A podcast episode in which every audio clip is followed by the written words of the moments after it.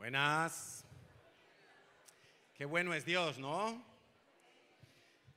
Qué bueno, pensaba mientras le adorábamos, que Dios nos da tantas cosas y además nos las da en una medida que desborda, ¿no? Él nos ha amado, nos ha dado su nombre, su Hijo, su Espíritu, nos ha dado perdón, salvación, nos ha llamado, nos ha dado una iglesia, nos ha llamado a estar en su presencia. Qué bueno es Dios, ¿o no?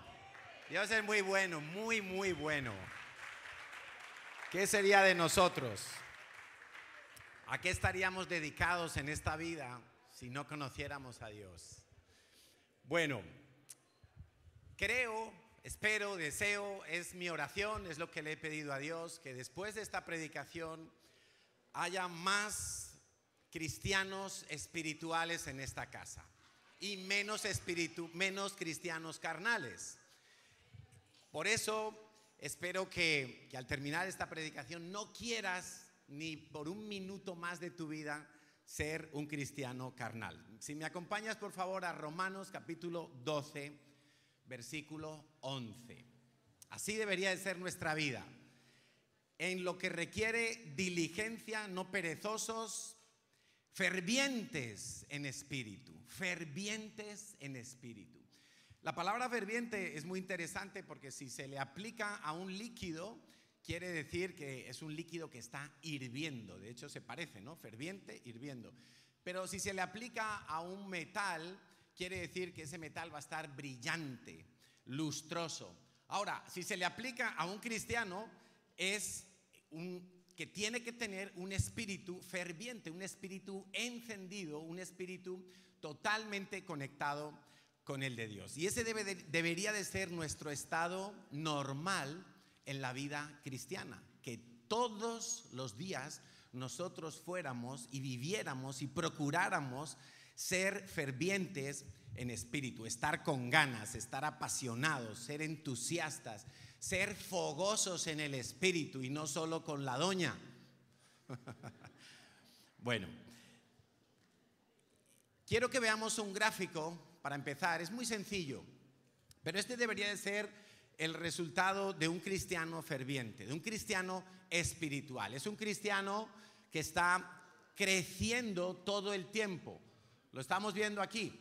De vez en cuando, de vez en cuando, hay algún bache, alguna crisis, un pequeño, una lucha, una batalla, y, quizá uno llega incluso a tropezar, pero rápidamente se levanta y toma impulso y va a un nuevo nivel. Luego quizá viene otra batalla, otro gigante, otro problema, otra crisis, otra enfermedad, otra decepción, y por un momento parece que pierde energía y pierde fuerzas, pero esa circunstancia la usa ferviente en el espíritu para ir más alto y seguir creciendo. Esa debería de ser nuestra vida cristiana espiritual normal. Eso debería de ser lo normal, lo que Dios está esperando, alguien que es perseverante, que es constante, que no se rinde, que no se deja apagar, que no se desenfoca, que vive alerta, que vive en tensión con las cosas que pertenecen a Dios. ¿Cuántos quieren ser así?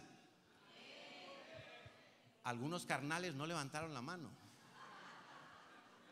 Pero en el espíritu quieren ser así, espero. bueno, es algo cuando tú eres ferviente en el espíritu, cuando tú eres una persona espiritual, es algo que no se puede esconder. Va a ser algo evidente que los que están alrededor tuyo lo van a notar, lo van a percibir, porque es la presencia de Dios en nuestras vidas, es algo que este mundo no tiene es algo que no te dan las universidades, ni los años de experiencia, ni el conocimiento, ni las habilidades naturales, ni la capacitación, ni el entrenamiento. Es algo del Espíritu. Sin embargo, hay un tipo de cristiano, y la Biblia nos habla, y todos lo hemos oído muchas veces, que es el cristiano carnal. Y yo he querido fijarlo con este pensamiento de Santiago 1, 8. El hombre de doble ánimo es inconstante en todos sus caminos. Es una de las características de un hombre carnal. Y quiero que veamos el segundo gráfico. El segundo gráfico representa al cristiano carnal. El cristiano carnal también tiene luchas, porque todos tenemos luchas. Por un tiempo sube, pero luego baja, luego es una montaña rusa y el resultado final es que prácticamente no se ha movido del mismo sitio. Lleva meses, años en la vida cristiana, décadas, pero sigue siendo el mismo, porque ninguna circunstancia le sirve para catapultarse, porque no está conectado al Espíritu Santo, que es el único que puede dar crecimiento. ¿El crecimiento quién lo da? El Espíritu Santo, lo da Dios. No lo doy yo solo, no puedo proveerlo yo, lo tiene que dar Dios. Este sería un cristiano carnal, que no crece, que se enfría con frecuencia, que pierde el amor, la sensibilidad espiritual, que dice las cosas correctas pero está hueco, que se sabe el versículo pero lo aplica mal. La persona que está en la iglesia y aparenta una vida cristiana normal, pero en cuanto viene el más mínimo movimiento, en cuanto viene la más mínima prueba, ese crisol del que nos hablaba Harvey, eh, esas tentaciones, eh, problemas en la vida, dificultades, ahí uno se da cuenta que ese cristiano carnal no tiene de Dios para resolver, sino que está tratando de encontrar recursos y fuerzas humanas naturales para salir de los contratiempos. Vive todo el tiempo en altibajo. Son personas que se encallan en la vida cristiana, que nunca logran vivir el plan de Dios, nunca saben dónde están, no saben qué quiere Dios de ellos, siguen preguntándose, ¿para qué soy bueno? ¿Cuál es el propósito de Dios en mi vida? Después de años en la vida cristiana, todavía no han oído la voz de Dios y no suben al siguiente nivel. ¿Cuántos quieren ser así? ¿Eh, eh, eh, Espero que ninguno quiera ser así. hay que oír, hay que oír. Alguno casi pica, ¿no? Bueno, perdón por la trampa, ¿eh? Porque si yo hubiera preguntado, ¿a que no queréis ser así? Ah, pero sí hay que estar atentos. Bueno, esta predicación tiene tres objetivos. Uno, diagnosticar, ¿soy una persona carnal o soy una persona espiritual? Si no soy ninguna de esas dos, es que todavía no he recibido a Cristo. Necesitamos volver a los pasos del Maestro y curso de evangelismo, conéctate, lección 1, seguridad de salvación. Ahí nos encontramos el próximo domingo. Punto número dos, segundo objetivo, ¿cómo prevenir para yo no llegar a ser un cristiano carnal? Para no desenfocarme, porque la palabra de Dios es muy clara, el que esté firme, mire que no caiga, y todos estamos expuestos a inclinarnos hacia un cristianismo carnal, donde el Espíritu Santo queda fuera de la ecuación. Punto tres, saber cómo corregir hoy mi carnalidad si es que estoy carnal. Para eso vamos a dedicar un tiempo al final para orar y para ser valientes y sinceros delante de Dios. Amén. Porque no cabe duda que cada X tiempo observamos en la iglesia personas que es como si le dieran pause a, su proceso normal en la vida cristiana. Y vemos que de repente dejan cosas tiradas, a veces hasta se van de la iglesia, dejan un ministerio, dejan de asistir a la célula, los vemos que, eh, están como retrocediendo y, tristemente em, vemos que son personas que entran como en ciclos así, que cada X semanas, meses o una vez al año, es como que se les aflora la carnalidad, porque tú no puedes esconder lo que eres.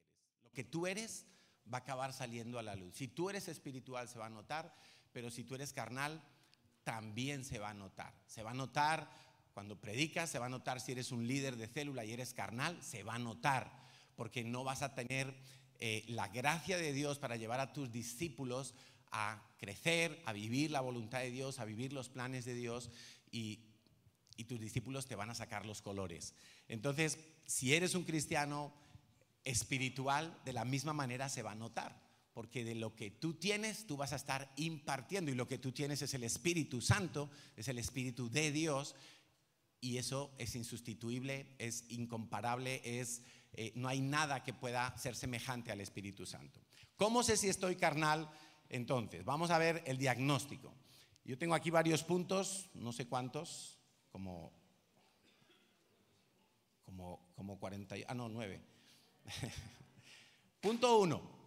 Primero que todo, deberíamos preguntarle al Espíritu Santo, que el Espíritu Santo nos ayude a saber cómo estamos, porque el Espíritu Santo siempre nos va a decir la verdad.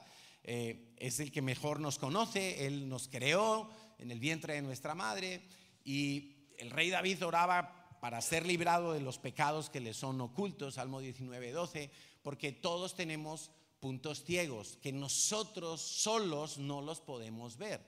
¿Cuál es el problema de preguntar al Espíritu Santo?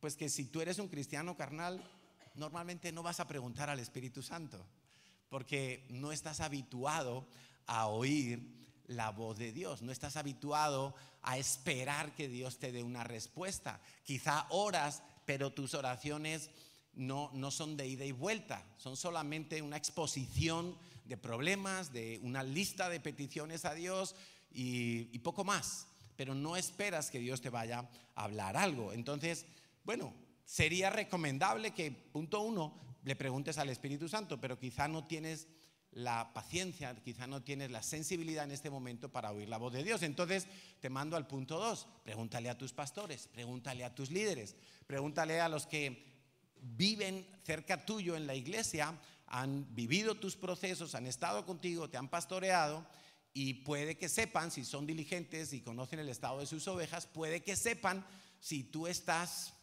carnal, medio carnal, carnal entero, carnal a un 10%, carnal a un 90%. El problema de preguntar a tus pastores o líderes es que normalmente el carnal no confía en nadie, porque eh, no ve a su líder como una autoridad puesta por Dios, ve a su líder como un amigo en la iglesia, ve a su líder como un colega, ve a su líder y dice, es que, es que es tan imperfecto como yo, es que él también peca o es que los pastores no pecan. Entonces, como tiene ese tipo de pensamientos, porque es carnal, esa es la excusa para no venir a la luz, para no querer saber su diagnóstico. Bueno, entonces si no te sirve el punto 1 y el punto 2, vamos al punto 3. Y aquí ya empezamos a entrar en un terreno donde la evidencia va a hablar a nuestras vidas. El punto 3 sería el fruto espiritual.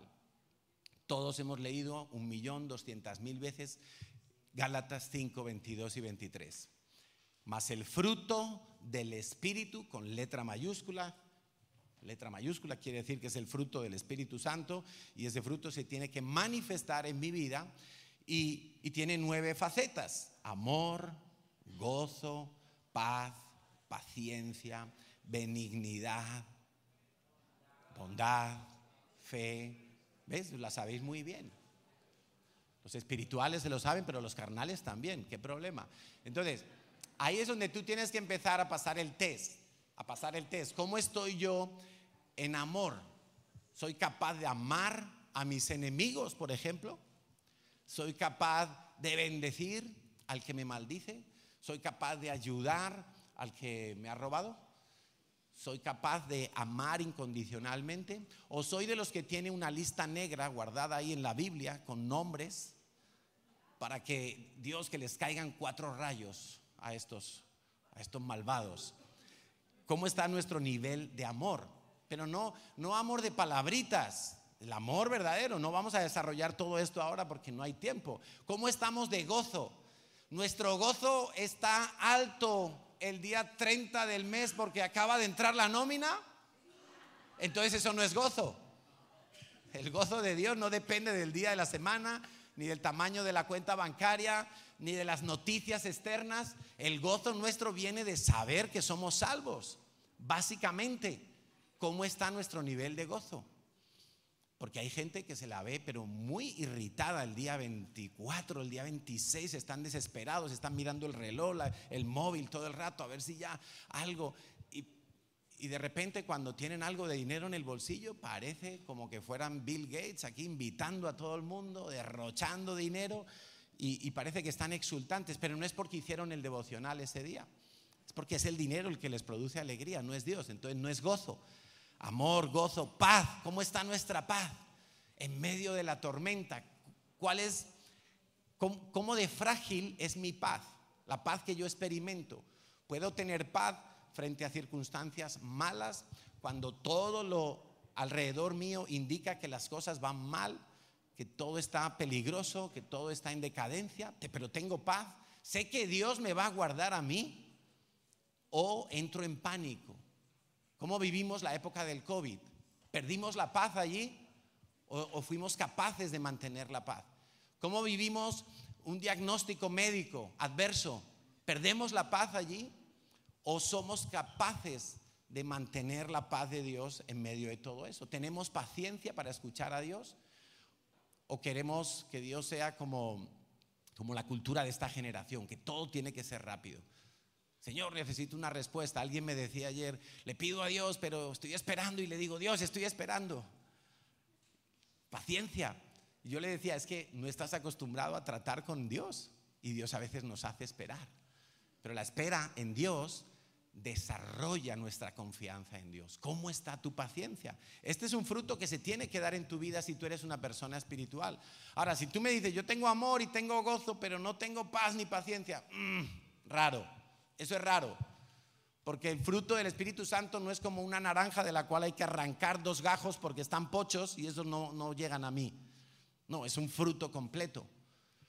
¿Cómo está la benignidad en ti? Tratar bien a otros, siendo misericordioso. ¿Cómo está la bondad?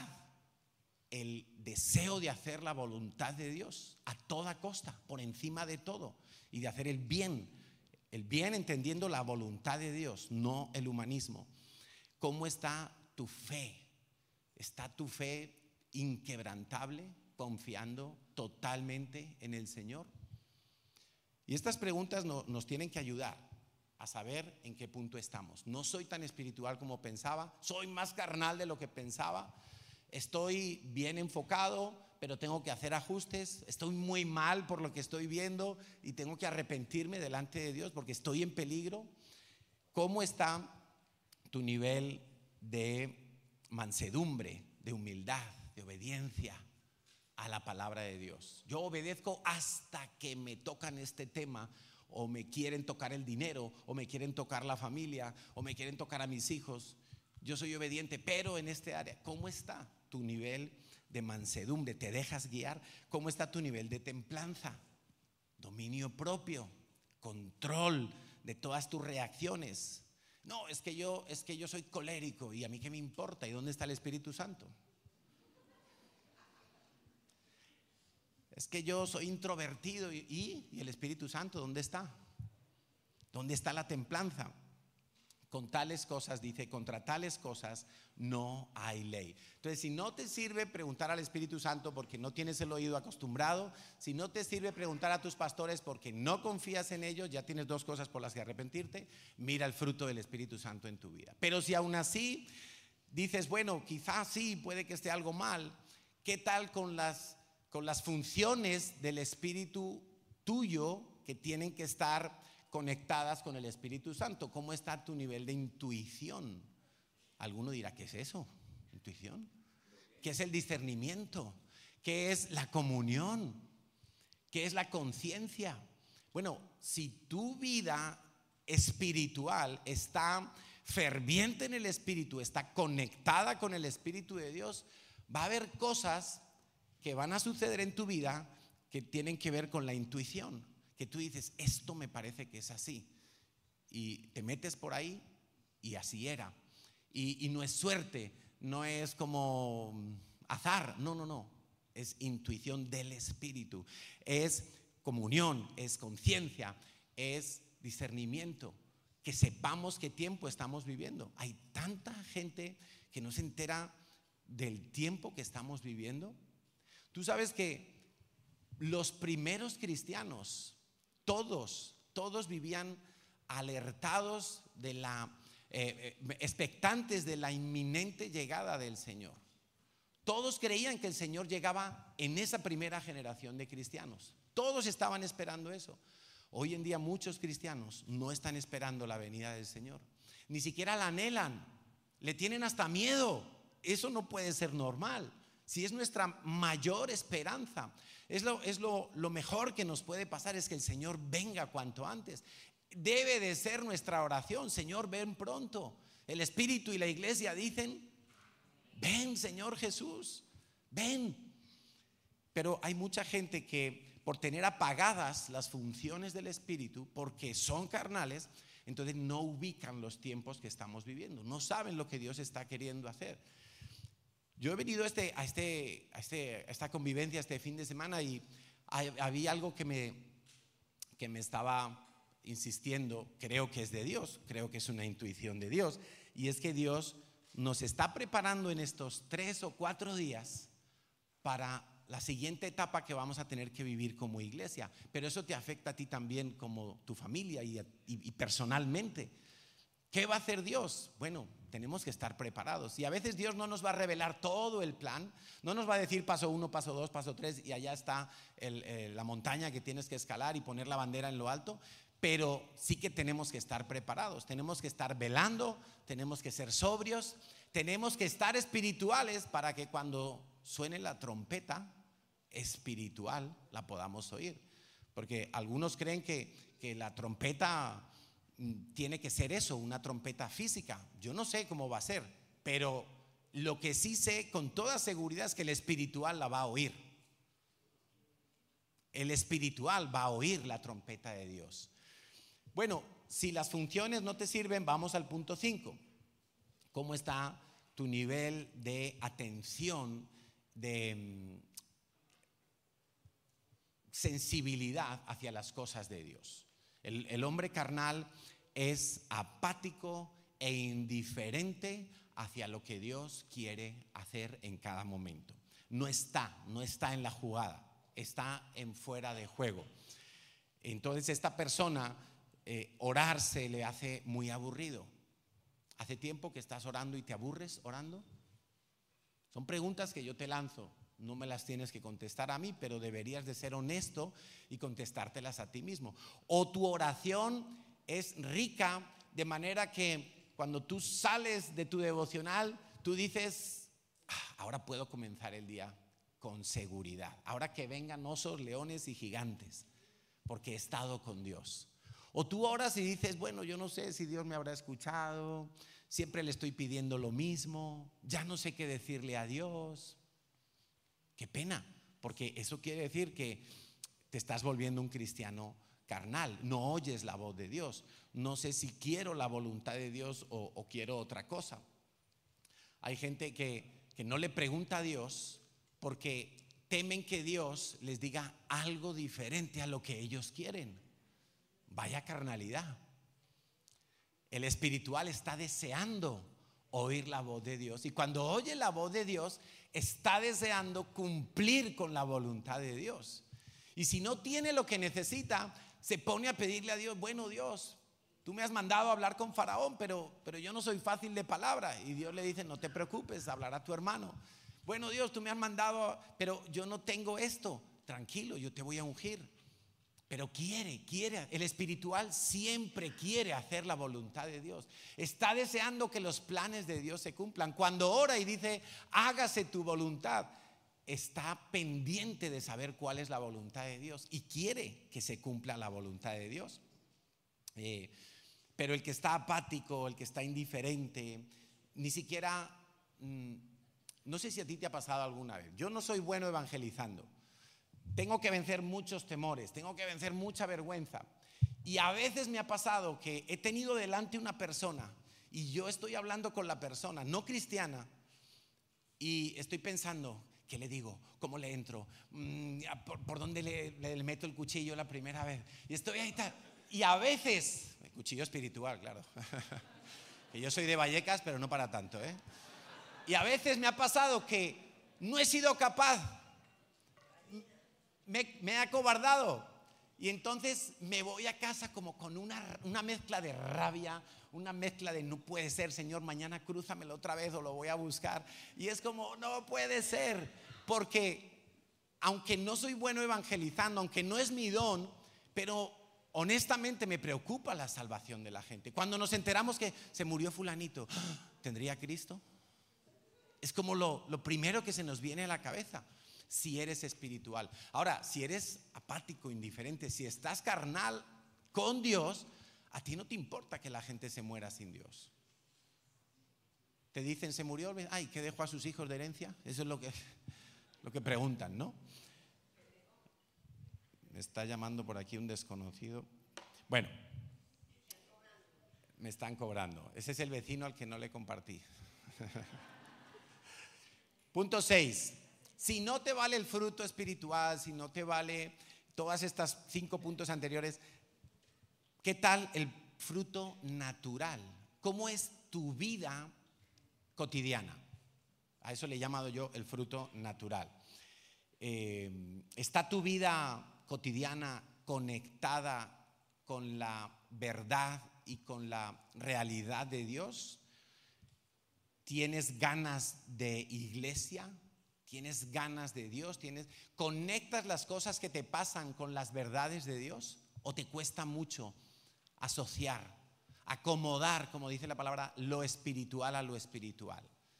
Tu vida tu vida social, tu vida cotidiana está totalmente desconectada de lo de Dios y parece que solamente el domingo cuando voy a la iglesia un ratito es como que me conecto a las cosas de Dios y, entiendo cuatro cositas, pero salgo, salgo y el lunes empiezo a vivir la semana y, y mi vida es como que va por otra vía diferente a por donde van las cosas de Dios. Son tus conversaciones con la gente en el trabajo, en la universidad, en el instituto, son tus conversaciones eh, em, eh, con, matiz espiritual o, tú te metes en todas las conversaciones a opinar como cualquiera, pero, pero nunca hay un giro en lo que tú estás hablando para tratar de dar el enfoque de la palabra de Dios.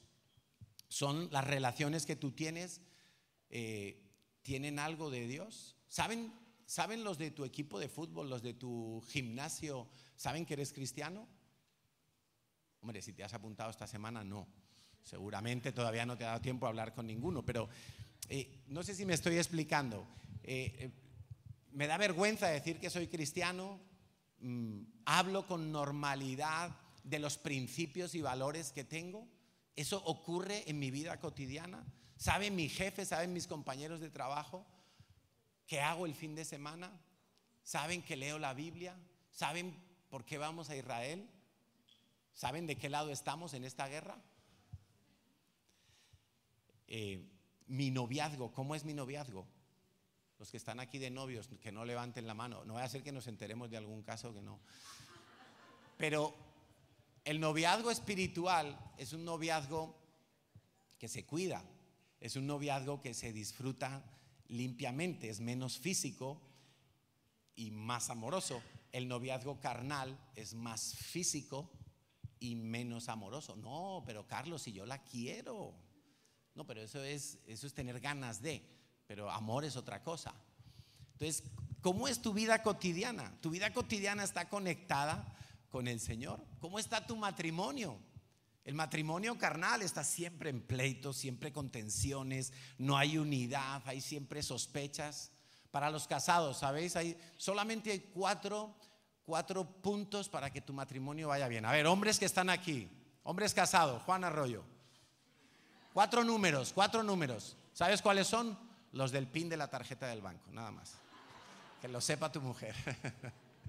Los de la clave del Facebook. Familia, ¿cómo está nuestro matrimonio? En un matrimonio de gente espiritual hay paz, hay entendimiento, hay unidad, hay concordia, hay acuerdo hay mm, hombre y mujer que se ponen a orar juntos sin problema. Una vez alguien me decía, es que yo no oro con mi mujer porque cuando le empiezo a decir a Dios mis debilidades, luego pasa todo el día cayéndome ahí con todo.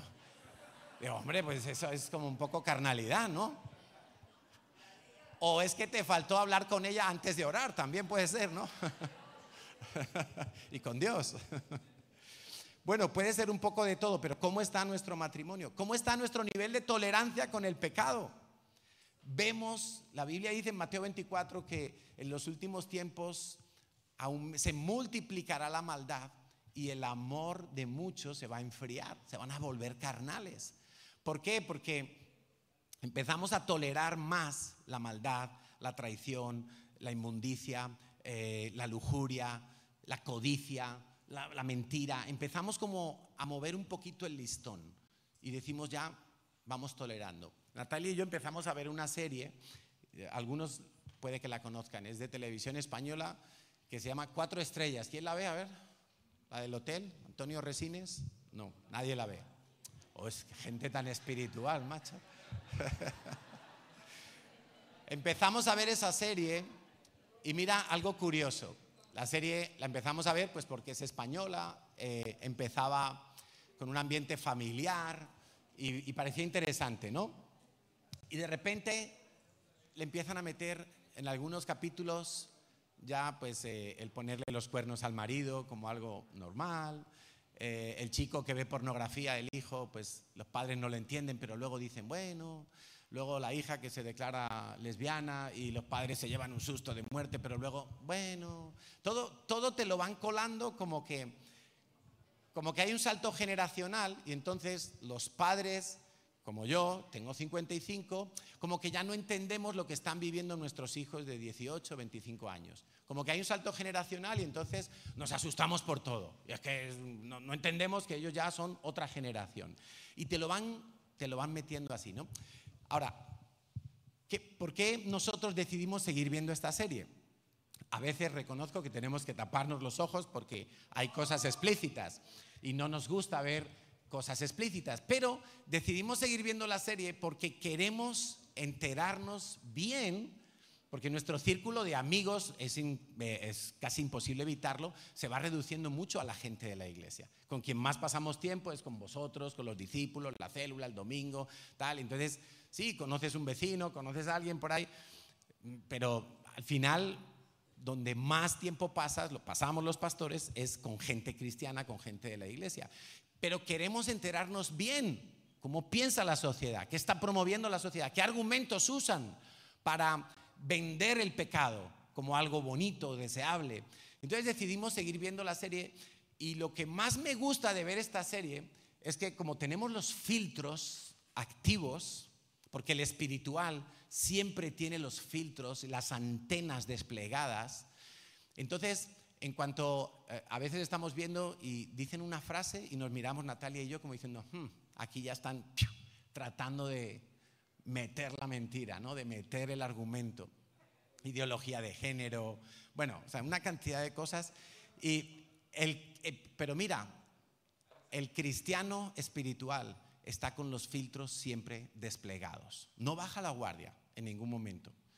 Tú estás en una conversación en el trabajo y bueno, estás ahí con tus compañeros, de repente la conversación toma un giro, se empieza a hablar de, sexo, se empieza a hablar de cosas, y puede que llegue un momento en el que tú digas, bueno, si yo sigo aquí, que solo sea por saber cómo piensa esta gente. Pero, pero si me empiezo a enrarecer, si me empiezo, mm, yo me tengo que ir de allí. Si estoy en una conversación en el trabajo y de repente empiezan a a poner a caldo a otra persona, lo empiezan a criticar, lo empiezan a, destrozar con las palabras, pero una persona que no está ahí, evidentemente, empiezan a criticar, a juzgar, a murmurar. ¿Qué puedo hacer yo ahí? Me tendré que ir.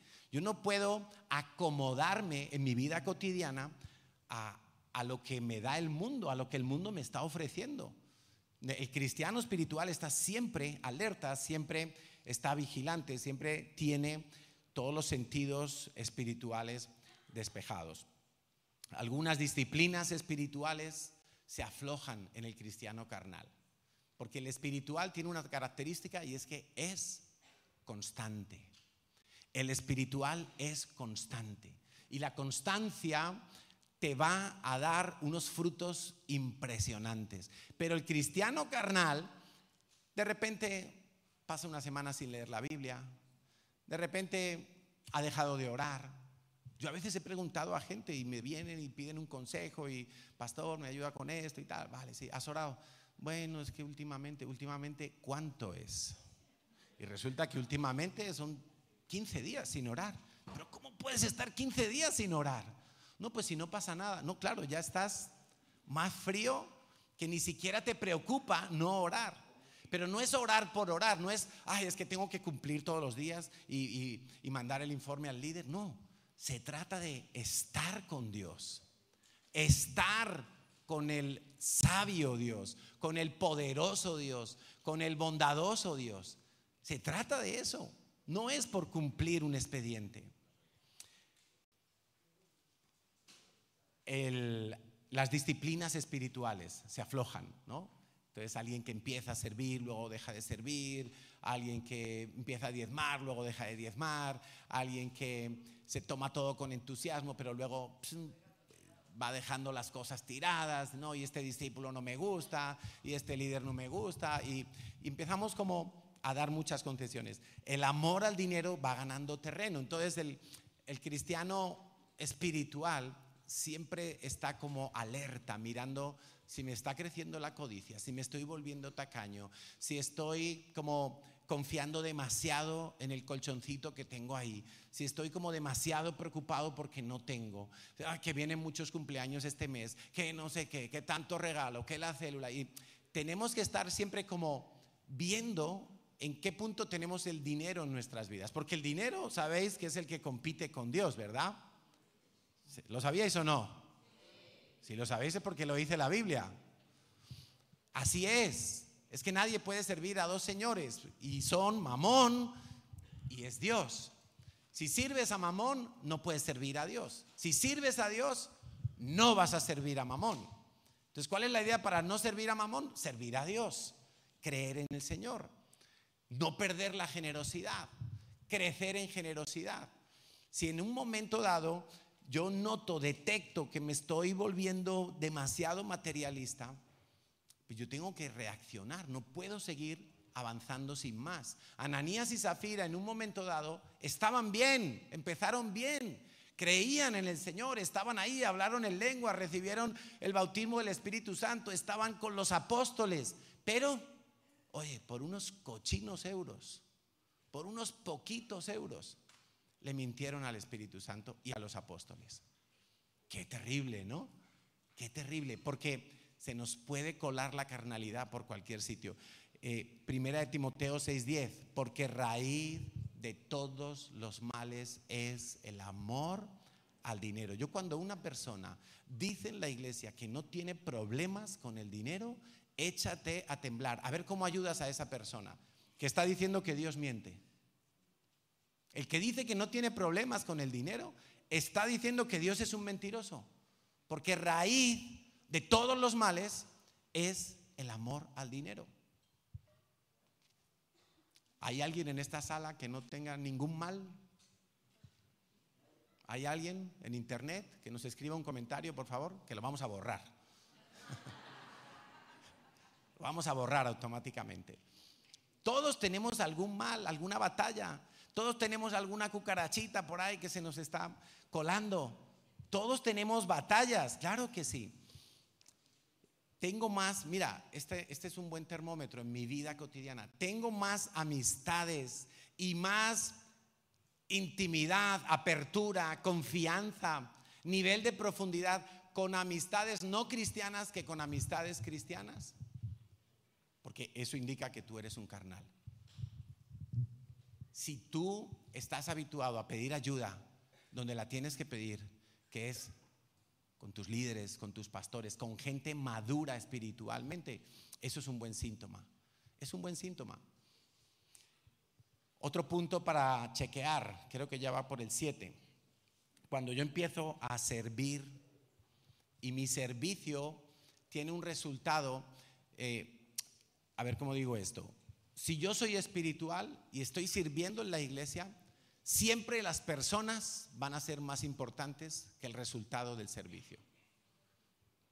Siempre las personas van a estar por encima de, cómo quedó puesta la silla, de, de cómo quedó de organizada la cafetería.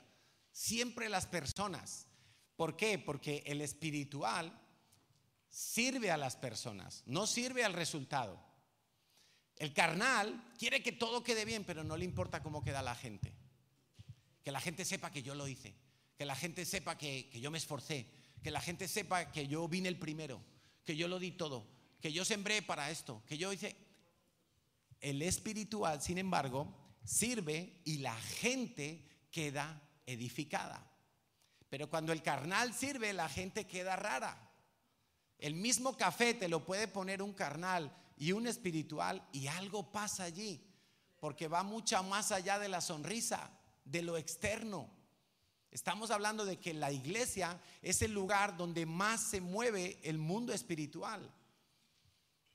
Y lo externo no vale para nada si lo interno no está conectado con el Espíritu Santo. Podemos estar muy bien entrenados, podemos saber todos los protocolos, podemos llegar puntuales, pero si no amamos a la gente, de nada va a servir. Estoy hueco. Em, hay un punto que a mí me ha encantado cuando estaba preparando este tema y es los nombres que tiene el Espíritu Santo. El Espíritu Santo tiene varios nombres en la palabra de Dios. Y esos nombres nos van a ayudar también a saber si yo estoy un poquito carnal o regular o, estoy espiritual, que sería lo aconsejable. Porque yo quiero, deseo de todo mi corazón que tú tengas ganas de ser un cristiano espiritual, de ser un cristiano con fruto del Espíritu, con fruto en tu vida cotidiana, con fruto en tus estudios, en tu trabajo, en tu matrimonio, en tu célula, en el equipo en el que sirves en la iglesia, que tengas fruto en tus finanzas. Dice que uno de los nombres es el Espíritu de vida. Qué interesante que Emma nos hablaba esta mañana de comer del árbol de la vida. El Espíritu de vida es uno de los nombres que tiene el Espíritu Santo. Entonces, una persona espiritual tiene vigor espiritual, tiene fuerza espiritual, tiene, eh, es ferviente espiritualmente. Mm, se cansa, pero encuentra en el Señor la manera de renovarse. Pero el cristiano carnal siempre está agotado, siempre está cansado y se pone a servir ay, qué cansado. ¿No conocéis gente así? Gente que siempre está como, ay. ¿sabéis o no? No quiero hacer burla porque yo he sido muy burlón y no. La Mari me gana, ¿eh? ¿Dónde está? No está la Mari. Mira, el cristiano espiritual siempre encuentra en el Señor el vigor. Y a veces, a veces la gente cree que los pastores no tenemos que pelear batallas. Me estaba contando David la odisea ahí en la comida, ¿no? Con todo lo que pasó en Londres y pareciera que es algo natural, que hay que cambiar un techo, que viene el del ayuntamiento, pero, pero era algo espiritual lo que estaba pasando allí. No era algo físico, lo físico era lo que trascendía, pero el problema estaba en otro nivel. Y, y a veces creéis que los pastores vivimos tranquilos porque somos intocables, que el diablo no puede venir a tratar de tentarnos o a tratar de, o que Dios no nos prueba en nada, como que nosotros ya hemos pasado el examen y estamos tranquilos, solamente a recibir bendiciones. Venga, venga, venga, venga más, más bendiciones. Pero no, los pastores también tenemos que luchar. Y yo diría que más, más. Pablo hablaba de los peligros de dentro de la iglesia y de los peligros de fuera de la iglesia. Él tenía que pelear con el alcalde de la ciudad y, con los fariseos que le querían encerrar, pero dentro de la iglesia había unos que se rebotaban, que se dividían, que querían engañar, que falsa profecía, que falsos maestros. Y entonces él decía, esto es una locura, aquí hay peligros por todas partes. Y tenía que meterse a clamar, tenía que meterse a orar, tenía que meterse a comer del árbol de la vida para decir, Señor, aliméntame, dame vitaminas espirituales porque esto no hay quien lo aguante. Y honestamente, peleamos muchas batallas, muchísimas batallas. Yo diría que cada día, cada semana es una batalla. Y nunca nos acostumbramos a, eh, ¿cómo decirte esto? Tú tumbas un Goliat, pero cuando al mes que viene te viene otro Goliat, tú te sigues asustando. Porque sí, recuerdas que tumbaste un Goliat, pero es que el de ahora está ahí delante. Ahí delante lo tienes. Y puede ser una enfermedad, y puede ser un, eh, un qué sé yo, un problema económico, puede ser alguien que se quiere ir de la iglesia, puede ser alguien que se ha puesto mal con otro en la iglesia y tú dices, Señor, ¿cómo peleamos esto? ¿Qué está pasando aquí?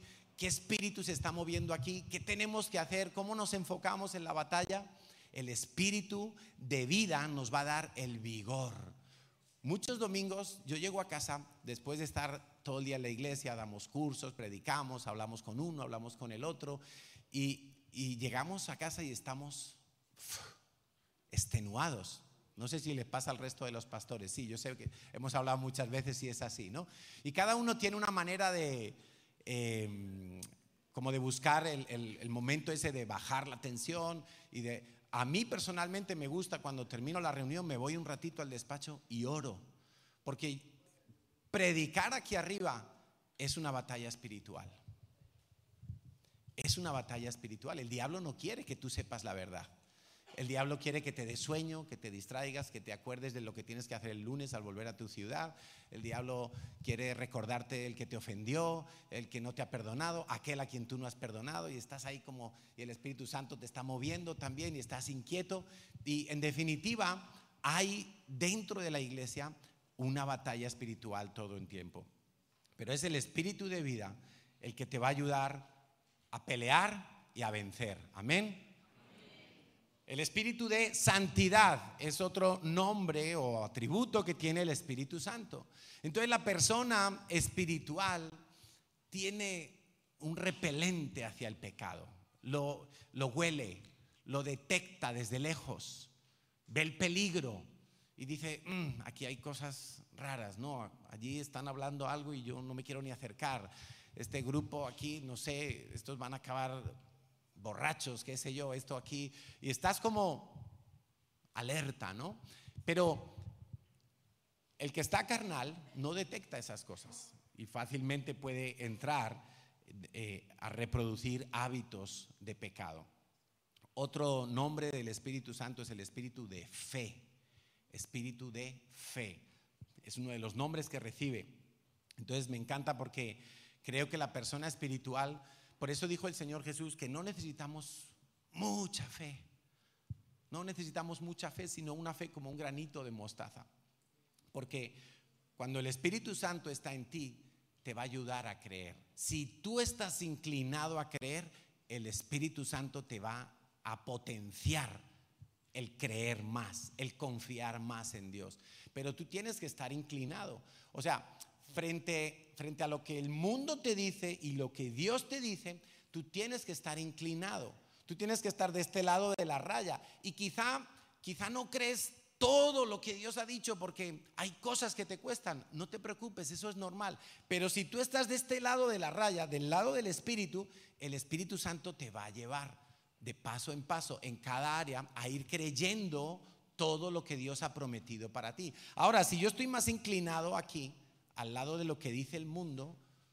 Entonces, cuando a ti te dicen en la iglesia, le estás dando con la vara al niño, y tú vas a decir, no, pero sí, pero bueno, es que el, psicólogo ha dicho que, es que el profesor ha dicho que, es que me leí un libro que dice que, y el Espíritu Santo te quiere llevar para acá y tú estás en este lado, estás inclinado para acá, estás en el otro lado. Entonces el espíritu de fe, el espíritu de fe te va si tú estás espiritual, te va a llevar a profundizar más y más en creer todo lo que Dios ha dicho. Es más, vas a querer descubrir más principios, estudiar más los principios de Dios porque quieres creerlos. Pero el carnal está como, mm, a ver, a ver de qué predican hoy, porque lo mismo esto, según termine la reunión, a la basura y lo tiro porque no me ha gustado lo que han dicho del dinero, porque no me han gustado lo que han dicho de la familia, porque no me han gustado lo que han dicho de tal, o de Israel, o de esto, o de lo otro. Espíritu de verdad es otro de los nombres que recibe el Espíritu Santo. Me encanta. Tú fíjate que, que si tú eres espiritual porque tienes al Espíritu Santo morando en ti, que lo tienes, pero le das el, el lugar preferente, la silla de mando de tu vida, entonces todos estos atributos del Espíritu Santo se empiezan a manifestar en tu vida. Es que no te tienes que esforzar. Espíritu de verdad. Una persona que es espiritual tiene revelación. No lee la Biblia y se queda igual.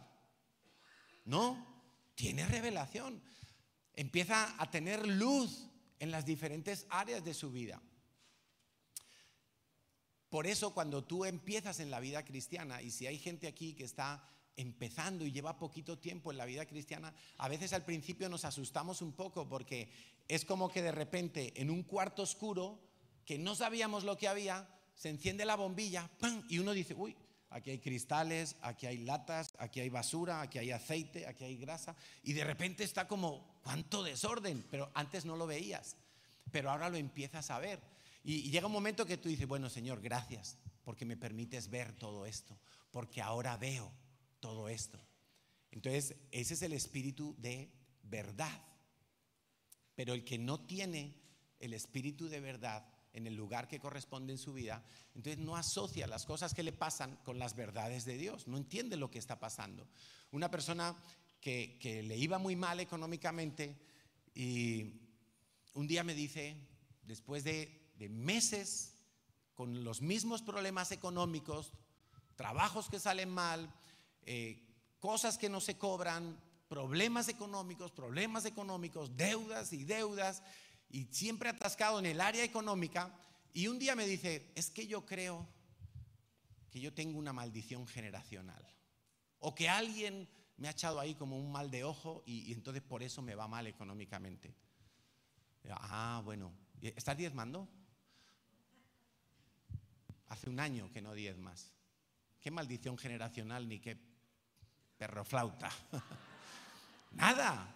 O sea, no, no, conoces la verdad de Dios, no estás enfocado, no, no tienes un diagnóstico claro. Porque si le robas a Dios, pues claro que tienes una maldición, pero directamente puesta por Dios sobre tu vida, porque está declarado en la palabra de Dios, que si le robas a Dios, estás bajo maldición. Entonces, qué importante es que el Espíritu de verdad nos esté guiando a la verdad.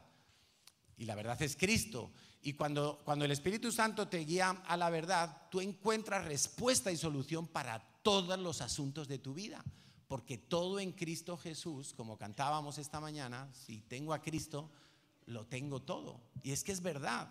No sé si tú solamente te parece una canción bonita para cantarla o crees que es verdad. Si tienes a Cristo, lo tienes todo. Estás completo. No te faltará nada. Otro nombre que recibe el Espíritu Santo es el Espíritu de poder. Espíritu de poder. Entonces, la persona espiritual tiene poder, tiene victorias en su vida. ¿Hace cuánto tiempo, pregúntate esto, hace cuánto tiempo no tienes una victoria espiritual? Quizá una liberación, quizá un milagro que necesitabas ver, algo sobrenatural que no podía arreglarse de ninguna otra manera. ¿Hace cuánto tiempo? Porque el espíritu de poder si está en ti y está ocupando el lugar que le corresponde, va a haber milagros, va a haber cosas sobrenaturales. Sin embargo, el carnal nunca, es que ni cree en los milagros. El carnal recurre primero a las cosas naturales antes que recurrir a Dios. Si te duele la cabeza no está mal tomar una pastilla, pero antes ora. Si tienes un problema de cualquier tipo, antes de, eh, si tienes un problema económico, antes de ir al banco a pedir dinero, primero ora. Pregúntale a Dios, Señor, ¿qué está pasando? Señor, yo no puedo con esto. El carnal muchas veces dice, no puedo más y se rinde. Y entonces es derrotado. Pero, pero luego lo intenta porque el, religioso, que es carnal al fin y al cabo, luego como sabe algunas cosas de la Biblia, las intenta camuflar, las intenta barnizar, no, no, Dios lo permitió, es que no era la voluntad de Dios, es que no, fue una derrota porque no peleaste en el Espíritu, porque no batallaste en oración, porque no te arrodillaste, porque no ayunaste.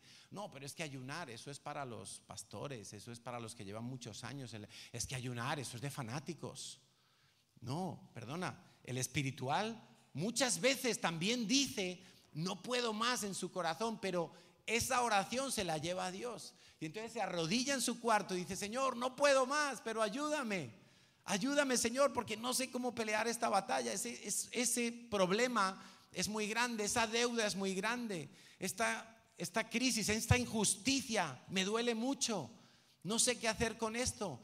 Pero como está allí arrodillado, humillado delante de Dios, el Espíritu Santo le llena de poder y lo vuelve a lanzar al ring para que pelee otro asalto más.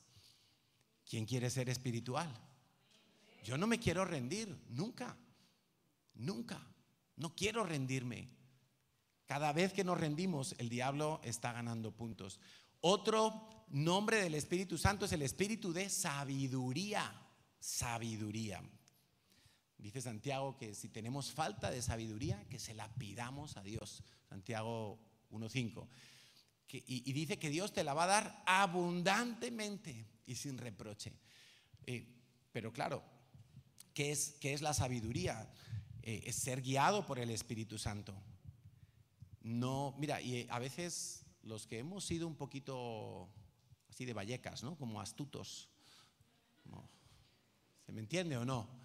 Así como tramposillos y ah, de esta manera yo me gano esto y, haciendo esta trampa por aquí y mintiendo esta cosita por allá, yo lo acomodo y yo saco un beneficio. Y, ¿Sí? ¿Me entendéis o no? Ah, bueno. ¿Qué problema tenemos los que hemos sido así? Porque constantemente tenemos que estar crucificando esa carne, que es una imitadora de la sabiduría verdadera, original del Espíritu Santo, que, jamás se puede comparar. ¿no? Si tú eres de los que, como yo, se inventaba una mentira para salir de algo. Esta semana, mira, esta, misma semana me pasó. Debe, ser que estaba un poquito carnal. y me pregunta mi hijo Dani una cosa, no sé qué, y yo le digo, bueno, pues ¿por qué no dices, creo que era en el trabajo, ¿por qué no dices esto? Y dice Natalia, no, que diga la verdad. Grande Natalia.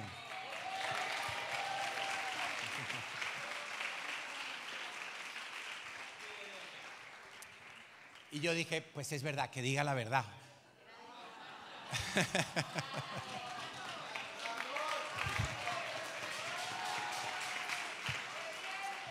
ya, ya me está recordando Natalia lo que era. La tarjeta de transporte, que sabes que van con nombre, ¿no? Entonces Carlitos no tenía y se la pidió a Daniel. Y entonces dice, dice, ¿y si me piden en el metro el, carnet de identidad? Y entonces yo le digo, no, pues dile que te equivocaste en casa y que cogiste la de tu hermano. Pero es mentira, eso es mentira. Dice Natalia, no, si te paran, di la verdad. Di la verdad y espera que el Señor te saque de esa, porque ¿qué más? o ora para que no te la piden, pero la tiene en trámite, es verdad, o sea, la tiene en trámite. Entonces, pero mira, llevo no sé cuántos años de cristiano y todavía se quiere levantar esa sabiduría humana, ese chanchullo entiendo, empiezo a entender ahora, después, o sea que paciencia. Em, a veces un problema económico no se resuelve trabajando más horas, sino poniendo las prioridades en orden, poniendo a Dios en primer lugar, haciendo un presupuesto simplemente o honrando a Dios en primer lugar. A veces un problema familiar no se resuelve en una barbacoa, sino pidiendo perdón. Entonces, ese es el espíritu de sabiduría llevando a la gente a usar los recursos de Dios, a estar en el lugar adecuado, en el momento adecuado, a tener la gracia que de otra manera no tenemos y ese es otro de los nombres, el espíritu de gracia. ¿Cómo se nota la gracia en una persona espiritual? Es algo maravilloso. O sea, es que mm, tener la gracia de Dios no se compara con nada ir a una entrevista de trabajo, ir a hacer un negocio, eh, ir a comprar algo. O sea, y tener la gracia de Dios es como que Dios te libra de cosas, eh, Dios te pone en contacto con las personas adecuadas. Es que eso es la gracia de Dios. Y a veces pasamos la vida como queriendo arreglarlo todo, pero como no tenemos el espíritu de gracia, nos vemos atascados, nos frustramos, nos confundimos, entramos en competencias y qué rollo se vuelve nuestra vida. El Espíritu de Dios es otro de los nombres. Entonces, dice Romanos 8, 16, que el Espíritu mismo da testimonio a nuestro espíritu de que somos hijos de Dios. Entonces, una persona espiritual no duda de la paternidad de Dios, no duda de, de quién es su padre. El problema del rechazo no le dura 40 años. Yo tengo rechazo hasta el día de hoy, pero trabajando con el Espíritu no se nota. Pero el rechazo sigue ahí. No sé si me explico.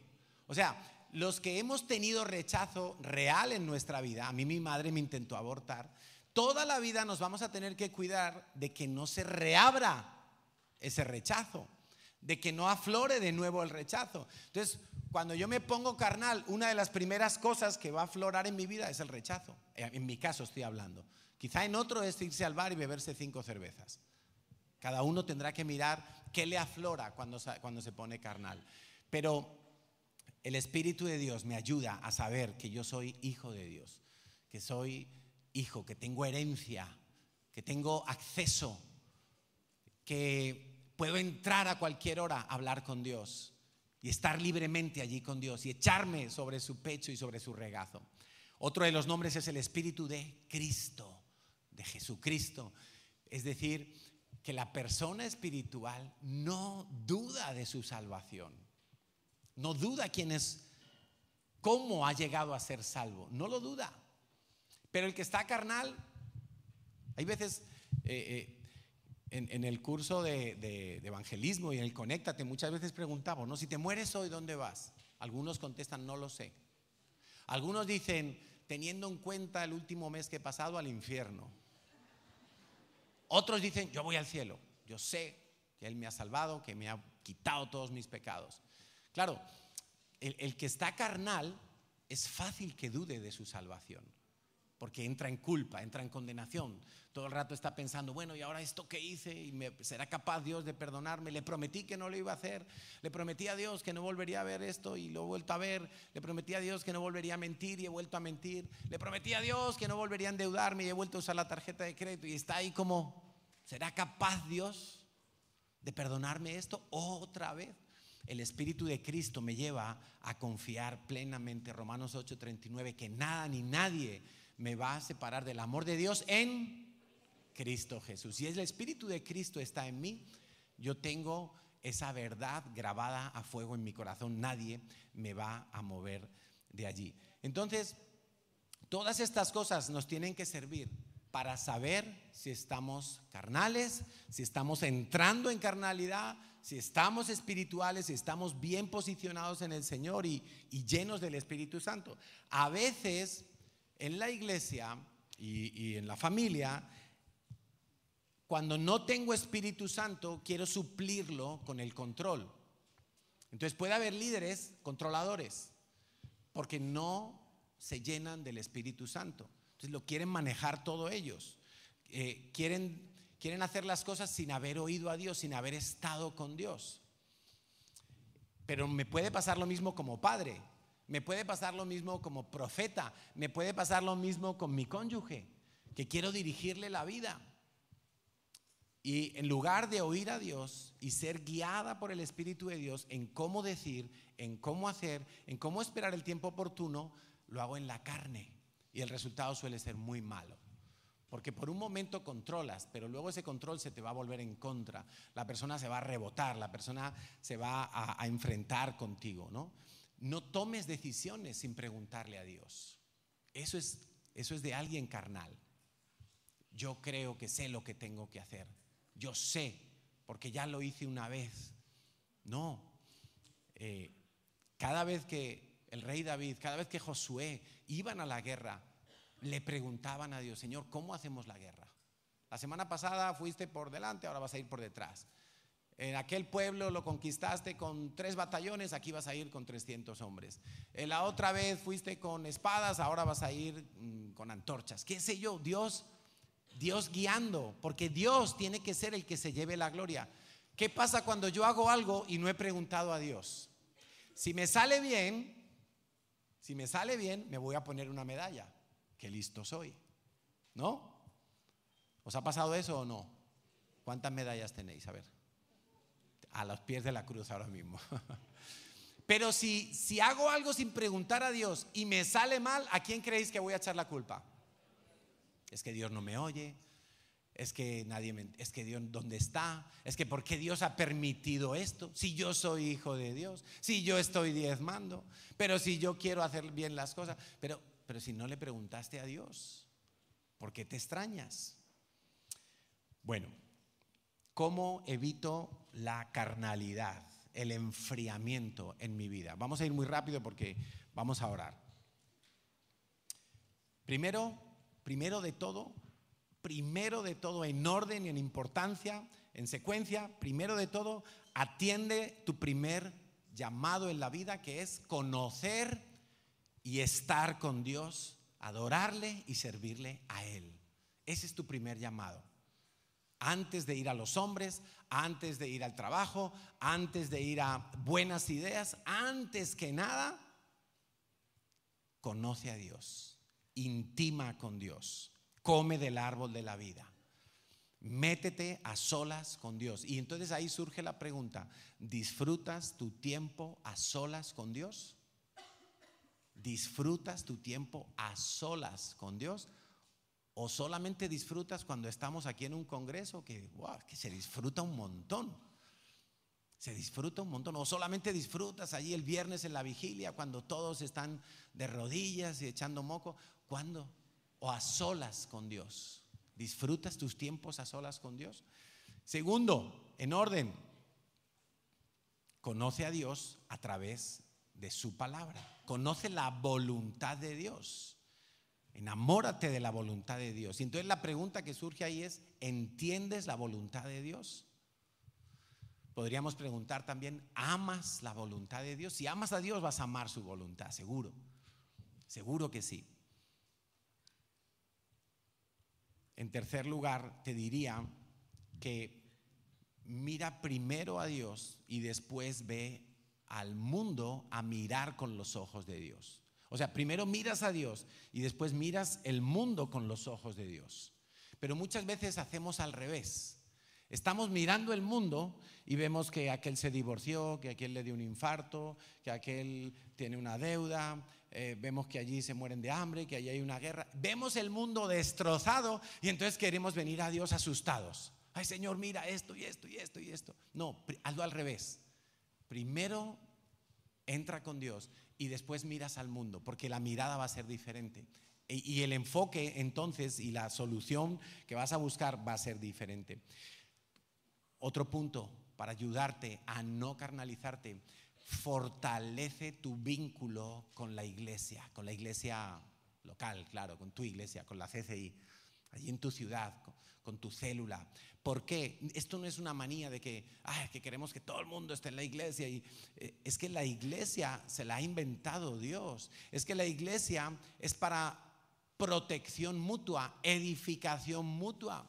Es que los dones que Dios con su Espíritu Santo derrama en el que está a tu derecha y en el que está a tu izquierda, son para edificarte a ti y los que ha puesto en ti son para edificarlos a ellos. Entonces en la iglesia vas a tener aprendizaje, vas a tener eh, retos, vas a ser enviado. En la iglesia vas a tener pruebas, vas a tener roces y eso te va a estar puliendo. El hierro se aguza con hierro, el rostro del hombre se aguza con el rostro de otro hombre. Claro, entonces hay gente que es espiritual y cuando está en la iglesia y hay un conflicto con otra persona, no se pone mal y lo deja todo tirado. Quizás se pone mal por un momento, porque todos tenemos carne y hueso, ¿no? Aquí dentro. Pero vas a la presencia de Dios, le cuentas a Dios y Dios te da lo que necesitas para reemprender el camino al lado del otro. Yo el otro día le decía a una persona, digo, mira, si tú no, es un líder, yo le decía, si tú no confías en los líderes que tienes a tu lado, tú no puedes ir a la guerra. La iglesia es un ejército. ¿Tú te imaginas un soldado que está a punto de ir al frente y que no confíe en el que tiene aquí al lado? Que si te pegan un tiro a ti, tú no confías que este te va a rescatar y te va a llevar al, al hospital. O que si salta un enemigo y tú no lo ves y él sí, tú no confías que él te va a librar. ¿Quién, quién querría ir a la guerra así? Yo no quiero ir a la guerra porque estamos en una guerra, la iglesia está en una guerra, estamos en un medio de un conflicto espiritual. Yo no quiero ir a esa guerra si no confío 100% en el que tengo aquí y en el que tengo aquí. Es imposible. Yo necesito confiar totalmente en el que está a mi lado. Y entonces nos entrelazamos, nos amarramos de los brazos y avanzamos juntos. Y eso es la iglesia. Por eso tú necesitas estar muy bien enraizado, plantado, eh, metido hasta el fondo en la iglesia. Claro que sí. ¿Cuánto daño ha hecho la pandemia? que ha conseguido desarraigar a mucha gente. Y creen que están en la iglesia porque todos los domingos ven una predicación. Seguramente cada domingo de una iglesia diferente. Pero creen que eso es estar conectado a la iglesia. Eso no es nada. Tú necesitas tener trato con otros cristianos. Tú necesitas ser edificado por otros y dar de lo que tú tienes, que te lo ha dado Dios, para que lo pases a otros. Claro que sí. Entonces, plántate en la iglesia. Cuando la gente te dice, es que tanto tiempo en la iglesia, eso es un carnal. El espiritual nunca, nunca va a decir eso. El espiritual está deseando que llegue el domingo, está deseando que llegue su célula, la que da, la que recibe, no importa. Puede que esté cansado, puede que esté con mil problemas, pero el espiritual dice, tengo ganas de estar allí en la hoguera, de meterme con todos, tengo ganas de ir al redil y dormir incómodo tres noches, cuatro noches y compartir váter. ¿Qué importa? Porque voy a ser edificado, porque voy a tomar un impulso. Qué guay, ¿no? Oramos, porque la única manera de salir de la carnalidad es volverse a Dios. Entonces vamos a orar, vamos a orar.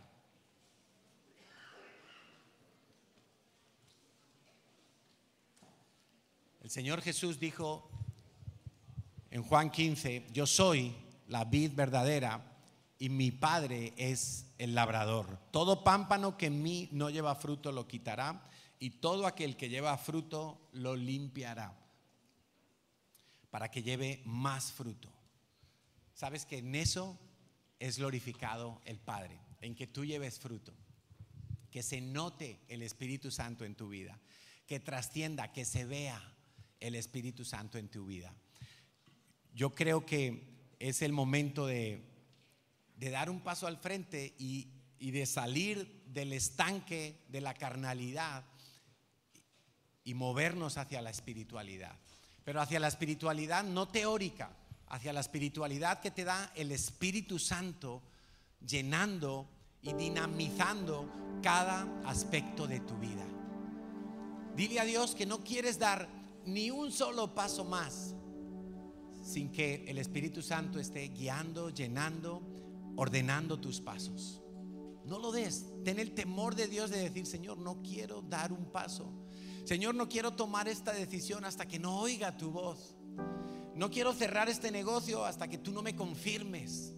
No quiero hacer nada que sea impulsado por la carne mía. Quiero hacer lo que anhela tu espíritu que tú deseas, Dios. Por eso, Señor, hoy te pedimos que tú derribes todas las barreras que están impidiendo escuchar tu voz. Todo espíritu de estupor que ciega los ojos y que tapona los oídos, en el nombre de Jesús sale de este lugar. Y te pedimos, Señor, que una vez más tú vuelvas a llenar nuestras vidas con tu espíritu de vida, con tu espíritu de poder, con tu espíritu de fe, con tu espíritu de amor, de santidad, con tu espíritu de gracia. Señor, queremos ver las cosas como tú las ves. Queremos meternos a estar contigo allí en el lugar secreto. Queremos escondernos en ti, Señor, antes de salir a pelear cualquier batalla, antes de salir y tratar de ofrecer ayuda a otros, antes de salir a dar una célula, a evangelizar a alguien en la calle. Señor, no queremos trabajar con el don, pero sin el poder. No queremos trabajar pervirtiendo lo que tú nos has dado, dándonos a nosotros la gloria. Hoy te decimos como Juan el Bautista, queremos menguar y que tú crezcas, Señor. Queremos que nosotros no seamos los que destacan, sino que no, sino que la gente quede enamorada y con ganas de ti cuando nos oiga hablar. Queremos, Señor, impregnar a otros del gozo de la salvación. Queremos, Señor, estar llenos de ti, desbordar. Queremos, Dios, pedirte que tú llenes. Lléname, Señor, una vez más. Pídeselo a Dios. No tengas vergüenza, no hay culpa, no hay condenación para los que están en Cristo Jesús. Quizá llevas mucho tiempo sin decirle a Dios, lléname sin esperar la llenura de Dios. Quizá llevas tiempo orando huecamente, sin esperar un milagro, sin esperar que algo sobrenatural ocurra, que los ángeles se muevan, sin esperar una provisión extraordinaria, sin esperar una sanidad de Dios. Quizá te has rendido y has dicho, ya no voy a orar más por eso. Señor, hoy te pido que envíes tu Espíritu Santo soplando sobre cada vida. Señor, no queremos que sea algo puntual, no queremos que sea algo emocional, no queremos que sea algo de la carne, queremos que sea un sello que tú pongas sobre nuestros corazones para que cada día podamos oír el silbo del Espíritu Santo que nos llama al lugar santísimo, el llamado de Dios que nos invoca una vez y otra vez y otra vez para que estemos contigo, Señor. Señor, que no solamente aquí en el redil, sino el lunes cuando despertemos en nuestras casas, en nuestras habitaciones, Señor, lo primero que pase por nuestra mente sea ir a tu presencia y estar contigo y descansar en ti. Señor, queremos soltar el control. Hoy renunciamos al control, al control de la carne. Hoy renunciamos a que la carne tome las decisiones, tenga las primeras ideas. Hoy renunciamos a todo eso, Señor, que se vuelve un lío, que es confusión. Señor, hoy queremos pedirte que el espíritu de sabiduría venga sobre nuestras vidas. El espíritu de inteligencia espiritual venga sobre nuestras vidas. Vivimos en un mundo imperfecto, corrupto, Señor, cada vez más depravado, donde vemos que se aumenta la maldad hasta niveles que no imaginábamos, Señor.